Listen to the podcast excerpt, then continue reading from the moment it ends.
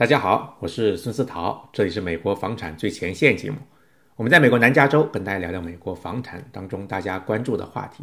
今天呢是二零二一年的十二月九号，想跟大家聊一聊最近出来的一些房产数据，跟这些数据呢对明年二零二二年的房产市场有什么样的影响啊？跟大家聊聊我的个人看法。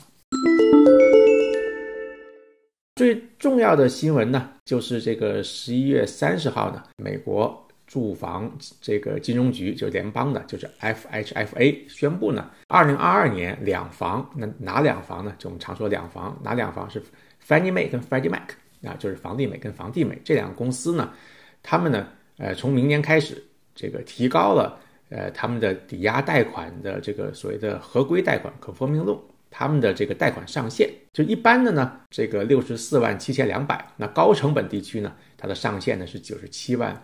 零八百，那这个两个的上限呢是大幅提高的，因为之前呢这两个这个 conforming loan 的这个上限分别是这个五十四万八千两百五十跟八十二万两千三百七十五，你看这个提高了很多。那为什么会提高呢？其实很简单，因为现在这个房价，尤其呃这个疫情期间呢大幅的上涨，那很多人他们呃买房的时候呢还是喜欢去。用这个政府的这种这个 sponsor 这种贷款嘛，对不对？尤其两房，我们很多买房客户其实都是这个找银行去申请他们的贷款。那房价上涨了，那之前很多人要买房呢，没有办法不 qualify，就是呃这个不符合他们这个要求了，对不对？因为房价涨了，他没有办法去再贷这样的贷款。那所以呢，很多人买房的时候呢，他这个困难度就增加了。那这个现在呃政府也是看到这个问题了，所以他是。呃，把这个贷款的上限它提高了。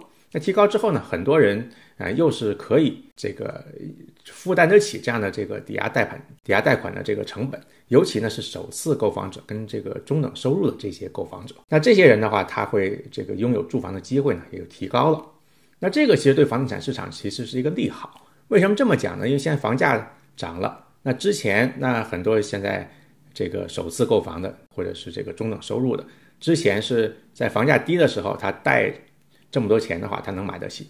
那现在呢，他还是想用政府贷款的话，他没有办法去承担、负担得起这样的一个房价了。那从明年起呢，啊，这个两房的这个贷款上限提高之后呢，他们又可以去申请啊这样的贷款。那他拥有住房的机会呢，也就增加了。所以呢，对房价呢也是有一个支撑作用。那第二个。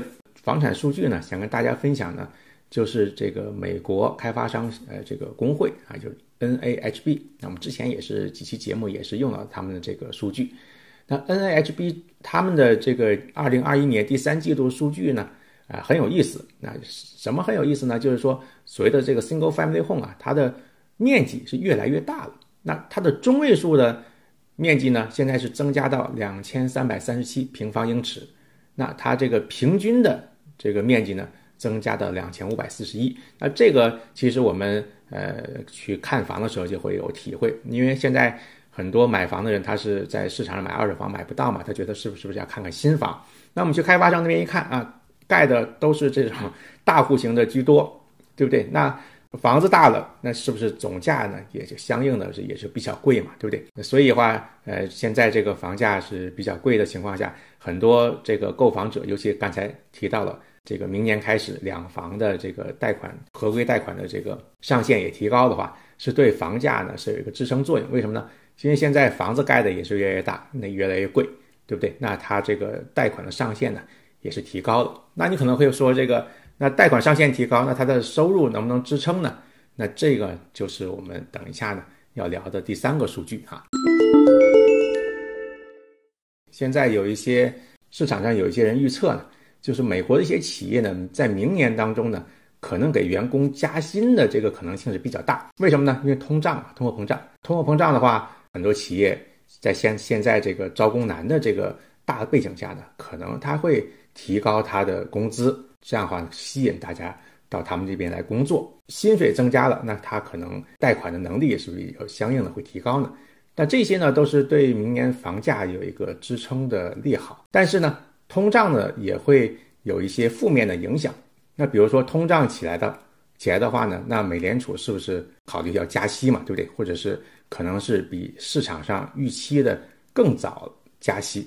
那这样的话，加息的话，可能还是对这个买房者的这个贷款呢，会有一个影响，因为利息增加了，他的贷款的这个额度呢，那是不是也就没有办法贷那么多？所以呢，我们还是明年呢，最主要还是要看这个美联储这个加息不加息。第二个呢，是什么时候加息啊？是早于市场预期，还是还是怎么样？所以呢，我们现在呢，要看一下整个市场这个通胀，还有这个房地产市场上这个供需。然后呢，要看一下这个这些经济数据，明年是怎么走。那对于这个买房者跟卖房者，那他们具体到他们个人是意味着什么呢？那对于卖房的人来说呢，那现在呃你卖房的话，那可能比你疫情之前要卖的更高嘛，对不对？因为房价涨了。但是呢，如果你卖房子之后呢，你去哪里呢？如果你呃还是住在当地的话，那当地的房价又涨了，你可能换一个小的。对不对？那其实呢，你也没有赚到那么多钱。那你要是说你有投资房，你卖的不是自己的主要住宅的话，那你可能就是赚到了这个差价啊。但是呢，你又要投资到哪里呢？对不对？要要考虑一下这个事情。对于买家来说呢，那现在这个整个的还是大的环境还是低利率的这个环境嘛。那明年的话，因为通胀，美联储会不会加息或者加多少？什么时候加？那这个呢，这个也是需要考虑的一个事情。再一个呢，就是这个整个通货膨胀会持续多久？那这个呢是没人知道了。但是看最近的一些报道啊，都是预测可能还会持续一段时间。那整个的呃这个供应链也好啊，对于这个，比如说我们去超市去买东西，你就看到发物价在上涨。那其实呢，对于这个开发商来说呢，它的建筑材料啊，它的工人的工资其实也在上涨。今天呢，就简单跟大家聊一聊最近这一个星期的一些经济数据，跟呃对明年二零二二年这个房价的一些影响啊。今天呢，就简单聊到这里。我是孙思桃，这里是美国房产最前线节目，我们下期再见，拜拜。